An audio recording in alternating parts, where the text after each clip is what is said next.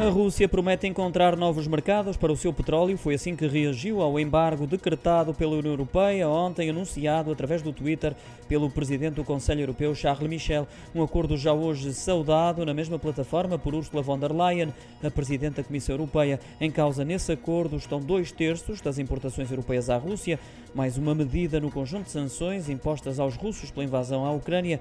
A reação russa não se fez esperar. Já hoje, um diplomata que se encontra em Viena, Mikhail Uli Ulyanov disse não ter dúvidas de que o país encontrará outros importadores e aproveitou para apontar o dedo a Charles Michel ao acrescentar que houve incoerência da parte do presidente da Comissão Europeia porque terá mudado a opinião no espaço de 24 horas. Por essa razão, diz Mikhail Ulyanov, e passo a citar, que a União Europeia não está em boa forma.